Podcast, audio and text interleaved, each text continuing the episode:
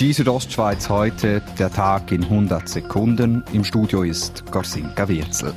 Ferien in Graubünden sind im Corona-Sommer 2020 sehr beliebt. Das haben offenbar auch die Hoteliers bemerkt und ihre Zimmerpreise für die Sommersaison erhöht, wie die NZZ am Sonntag berichtet. In Graubünden stiegen die Preise laut dem Bericht im Vergleich zu 2019 um etwa 4 Prozent. Die Surselva-Linie der RHB ist seit heute Morgen wieder durchgehend befahrbar. Die Aufräumarbeiten in der Rheinschlucht zwischen Versam und Fallendas seien in der Nacht abgeschlossen worden, teilte die RHB heute mit. Gestern war dort ein Zug teilweise entgleist, nachdem er in eine Rüfe geraten war. Verletzt wurde dabei niemand. Die Polizei hat zwei Einbrecher gefasst, die am Mittwoch in eine Wohnung in San Vittore im Misox eingebrochen waren und unter anderem Schmuck gestohlen hatten.